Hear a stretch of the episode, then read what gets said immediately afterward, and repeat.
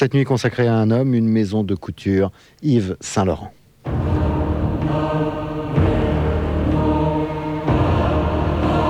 J'ai conscience d'avoir fait progresser la mode de mon temps et d'avoir permis aux femmes d'accéder à un univers jusque-là interdit.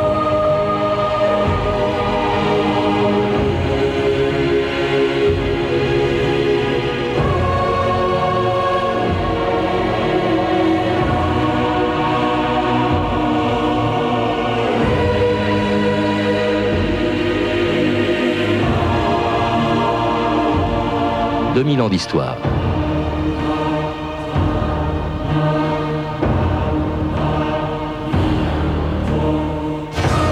Le 7 janvier dernier, Yves Saint-Laurent mettait un terme à une carrière qui avait fait de lui un des plus grands couturiers du XXe siècle.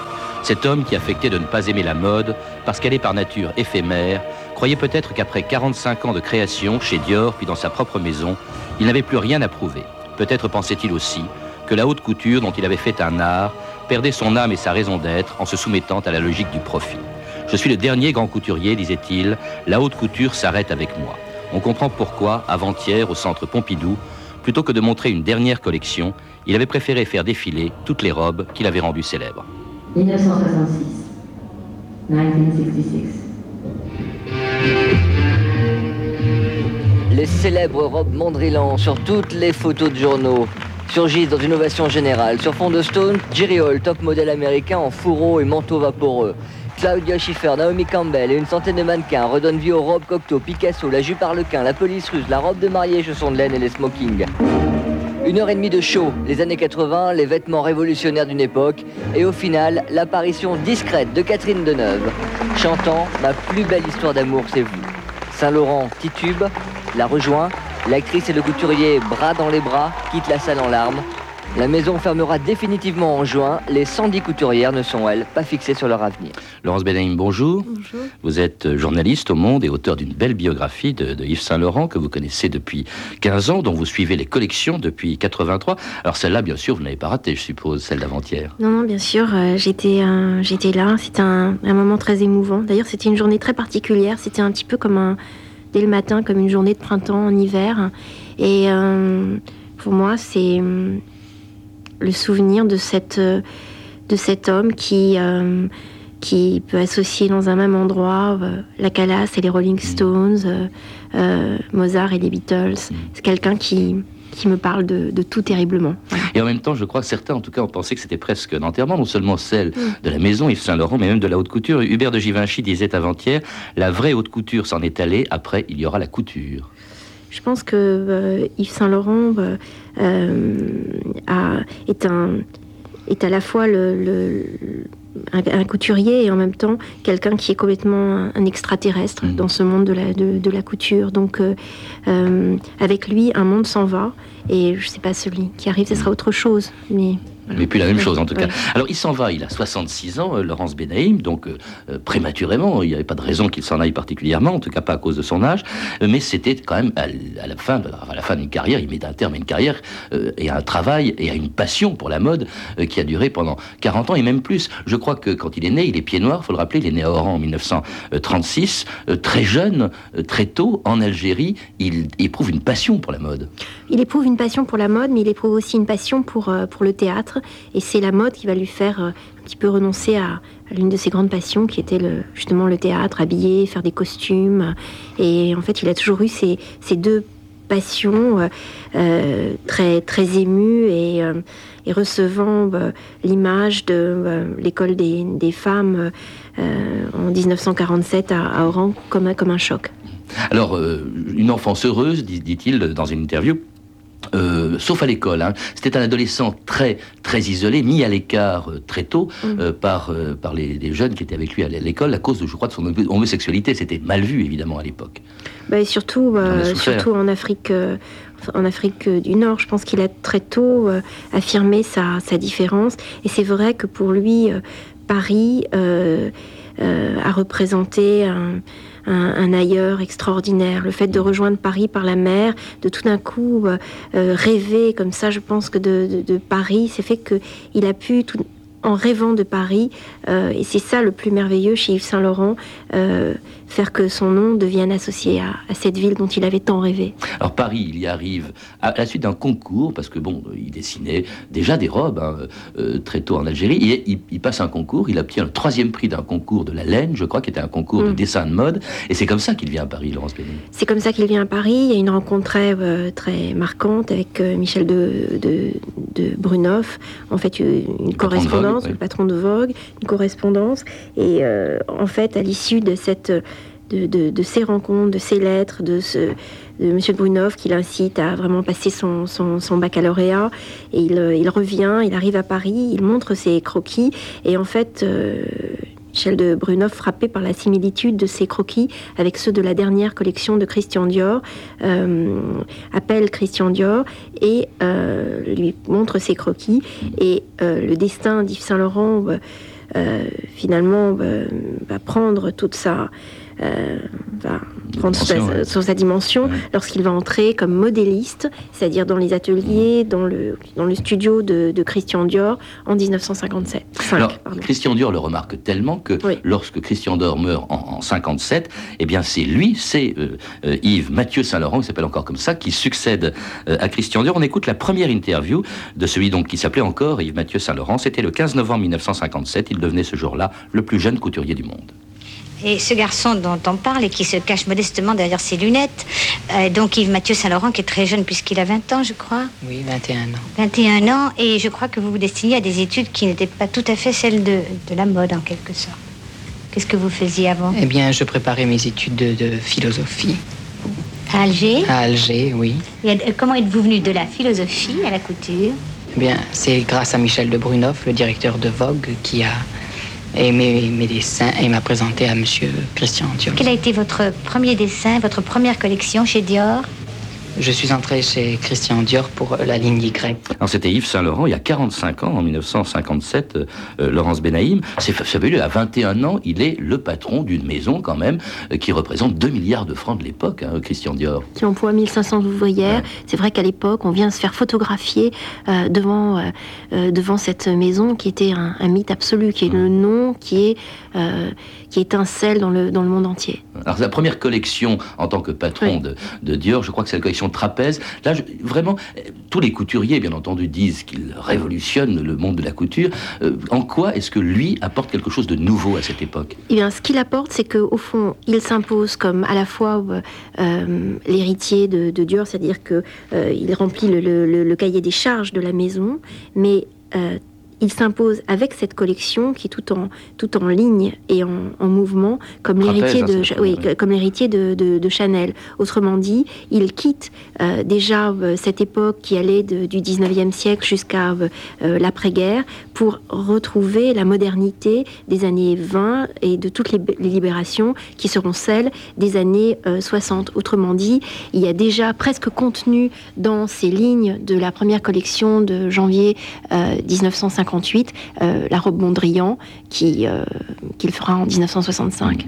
Vous avez été Chanel, je crois qu'il admirait que deux couturiers, c'était Chanel et Balenciaga. Euh, et puis alors, il va rester très peu de temps chez Dior, il reste à peine trois ans. il est remplacé en 1960 par Marc Bohan, je crois qu'il était appelé à faire son service militaire, finalement il est réformé. Bref, la maison Dior s'en débarrasse à ce moment-là. C'est curieux quand même. Bah, disons qu'il a été, il a été, oui, remercié. C'est vrai que chez, on, on, connaît assez peu et ce sont des collections euh, fondamentales, ces collections qu'il réalise entre 1958 et 1960 chez Dior, où tout d'un coup il affirme avec une sorte de, violence incroyable son sens déjà des couleurs, ou sur euh, euh, Victoire, ce mannequin qui est euh, qui, n'est pas celui que les, Américaines attendent d'un mannequin parce qu'elle est, elle est brune comme ça, elle a un incroyable décolleté, elle est, euh, elle est, c'est la femme ardente méditerranéenne. Il, tout d'un coup, il a, il a ce, sens de la provocation qui trouvera son, son, son, son, mm. point d'orgue en fait en, juillet 1960 avec cette collection toute noire et ces jupes complètement euh, resserrées aux, genoux qui sont, qui font le, le qui créent le choc chez les clientes notamment américaine. Donc on lui euh, Donc en fait, c'est plus le, le, gentil, le gentil petit garçon. il montre aussi qu'il est, qu'il a une, une, force incroyable. Et en fait, lorsqu'il est remercié de, de chez, chez, chez, Dior, l'époque aussi est assez difficile. On est en plein pendant la guerre d'Algérie. Et puis. Euh, son sursis se, termine. Il va vivre alors des moments extrêmement euh, difficiles. Il sera euh, envoyé au, Val-de-Grâce. Ce sera un moment très très très dur pour lui. Euh, au pavillon des isolés. Euh, isolé, il reçoit Pierre Berger. Hein. c'est la rencontre aussi à l'époque de sa rencontre avec Pierre Berger qui a joué un rôle énorme sur le plan professionnel et personnel. Euh, tout à fait, parce que c'est la rencontre, je pense, la rencontre d'une vie. En fait, ils se rencontrent, ils se croisent comme ça lors de l'enterrement de, de, Christian Dior en 1957. Et puis, en fait, en janvier 58, c'est Pierre Berger vient le féliciter. Et là, il y a quelque chose entre les deux hommes qui, qui commence. C'est l'aventure d'une vie, une aventure indissociable entre la vie personnelle et, euh, le, et, le, et, le, métier. Et indissociable de ce qui va s'appeler maintenant la maison Yves Saint-Laurent, puisque les deux hommes décident de euh, créer cette maison de couture euh, qui va produire sa première collection en 1962, une collection dont dépend bien sûr l'avenir d'Yves Saint-Laurent, le premier défilé, accompagné d'ailleurs du premier 45 tours des Beatles, c'était le, le 29 janvier 1962. bijoux. Trouvé le chapeau, écoutez.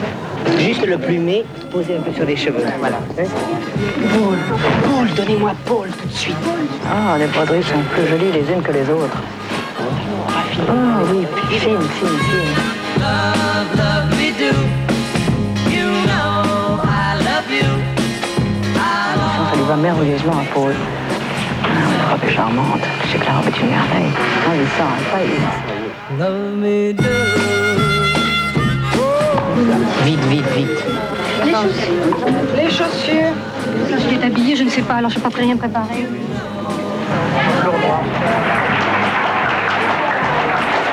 C'est vraiment bien. Ça, vraiment, vraiment, c'est épatant. Bravo. Love me do. Oh, love me do.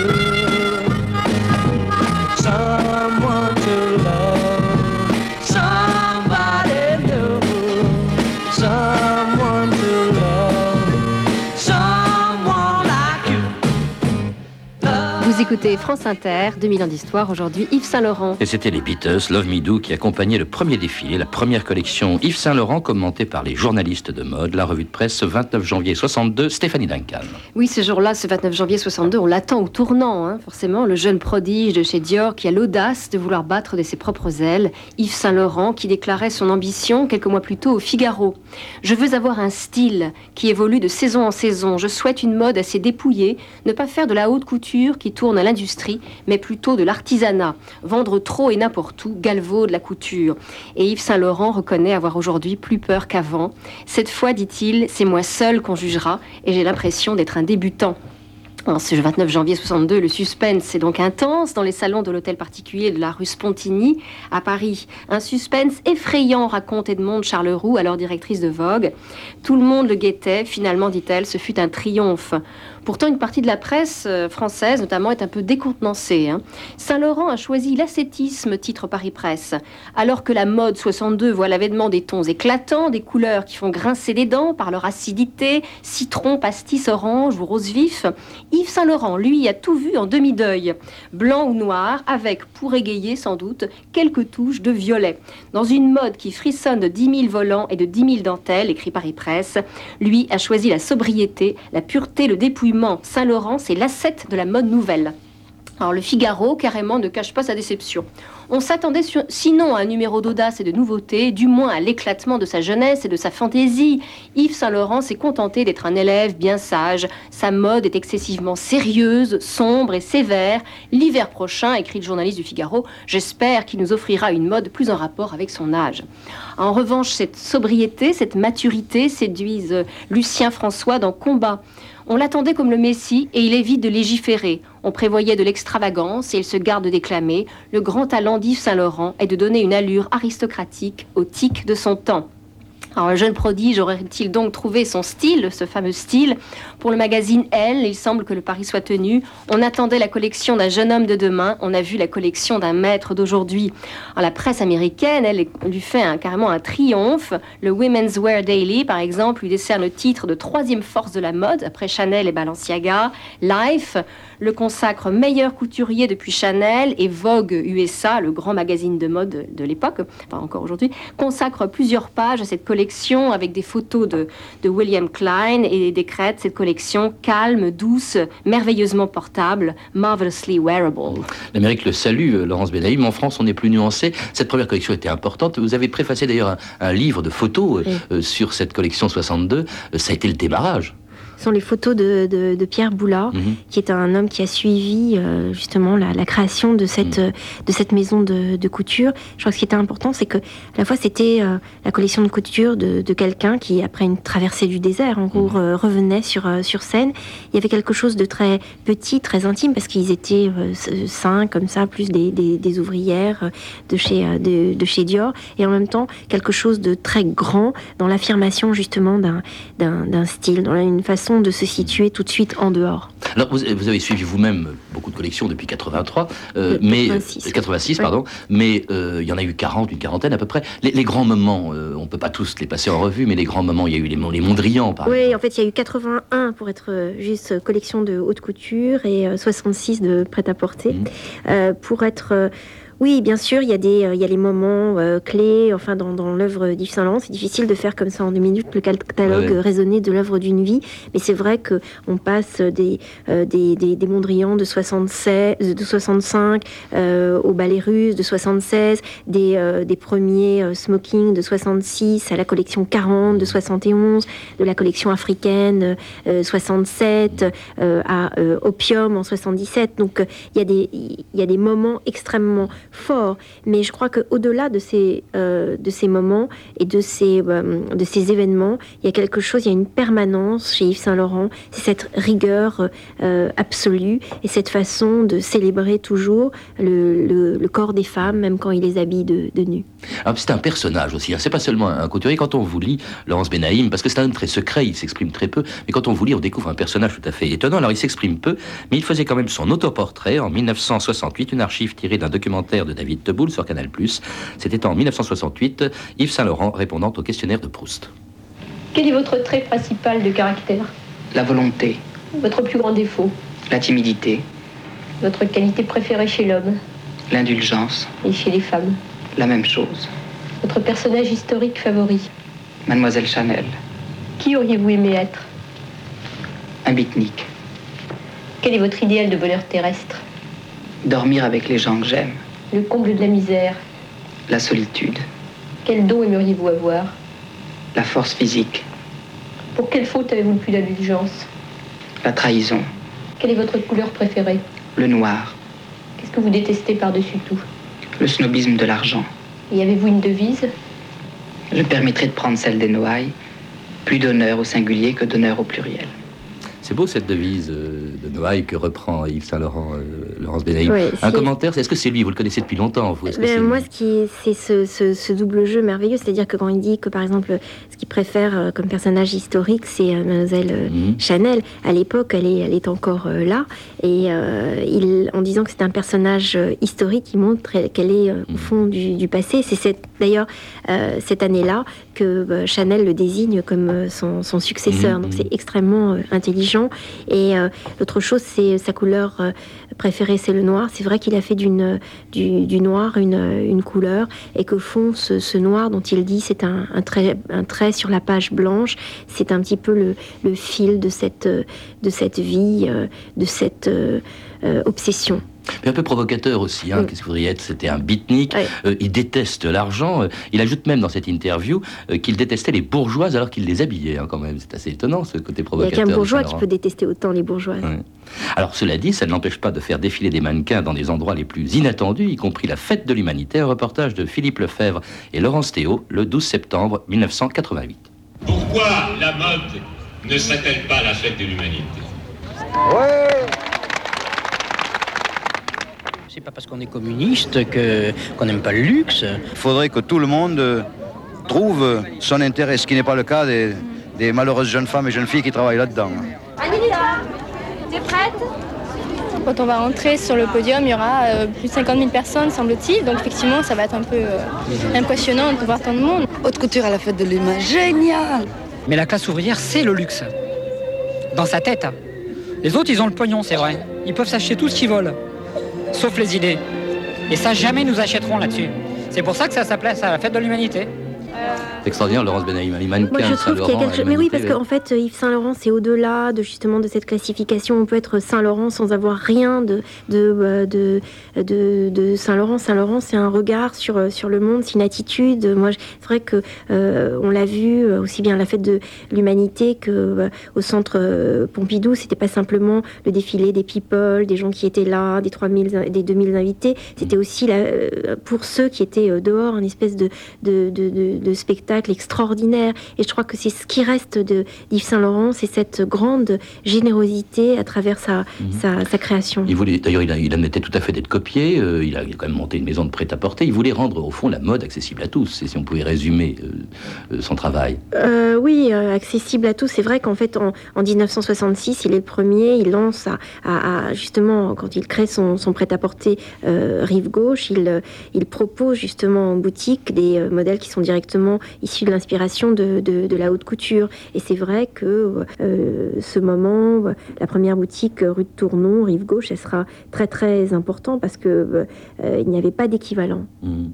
Alors cela dit, il n'aime pas l'argent, il n'aime pas, dit-il, Mm. les bourgeois. Ça l'empêche pas de tomber entre les mains de l'argent, puisque euh, sa maison a été euh, rachetée euh, par de grands groupes industriels, Elf, Sanofi en 93, Spino, Printemps Redoute. On a dit que c'était pour cette raison, parce qu'il au fond, il était plus du tout maître de ce qu'il faisait, qu'il avait quitté, enfin qu'il avait abandonné, renoncé à la, la haute couture. Moi, je crois que c'est un petit peu. il faut pas trop simplifier les choses et dire que Yves Saint Laurent, c'est c'est un c'est quelqu'un qui est complètement à part du monde de l'argent parce que il a il a su gagner beaucoup d'argent avec son métier et avec son métier seulement. Et ça, je trouve ça exceptionnel. C'est-à-dire qu'il a su euh, lancer des parfums qui étaient complètement euh, inspirés de ses créations, s'impliquer totalement dans ce qu'il faisait. Et aujourd'hui, c'est un petit peu la différence avec tout ce qu'on voit, avec tous ces produits, ces déclinaisons, ces sous-marques, ces sous-sous-sous-sous-marques, où les, les créateurs ne s'investissent plus dans ce qu'ils font. Donc euh, c'est peut-être ça la différence aujourd'hui entre Pour- pour- Saint-Laurent et les autres. oui. Pour conclure, Laurence Benaïm, il y a une très belle phrase de, Pierre Berger pour définir au fond ce qu'a fait Saint-Laurent. Il disait Chanel a libéré les femmes, Saint-Laurent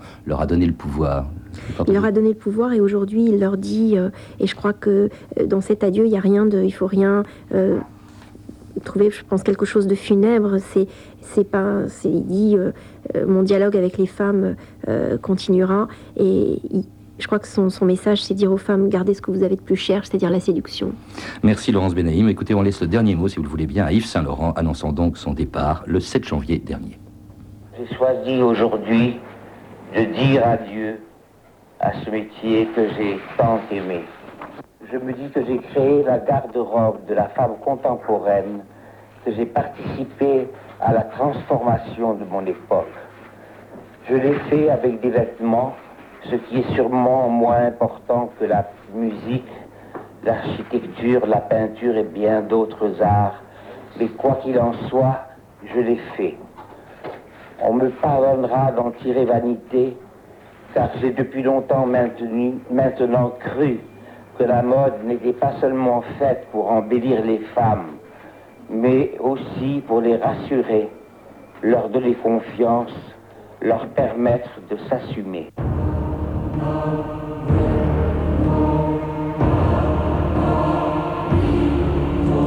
Je rappelle que Laurence Benaïm, qui était mon invité aujourd'hui, est l'auteur d'une passionnante biographie d'Yves Saint-Laurent, publiée chez Grasset en 93, mais qui sera actualisée et rééditée au mois de mai prochain. Elle a également écrit l'introduction du livre de photographie de Pierre Boula, Yves Saint-Laurent, naissance d'une légende, publié aux éditions de La Martinière.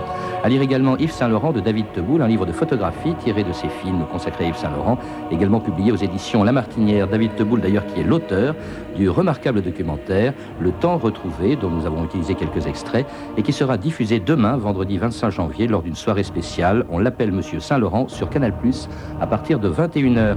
Vous pouvez retrouver ces renseignements en contactant le service des relations avec les auditeurs au 0892 68 10 33, 34 centimes d'euros la minute ou nous contacter sur franceinter.com.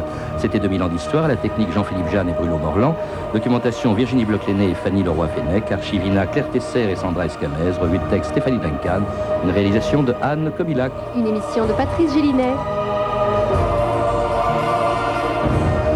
Patrice Gélinet que nous retrouverons demain sur France Inter.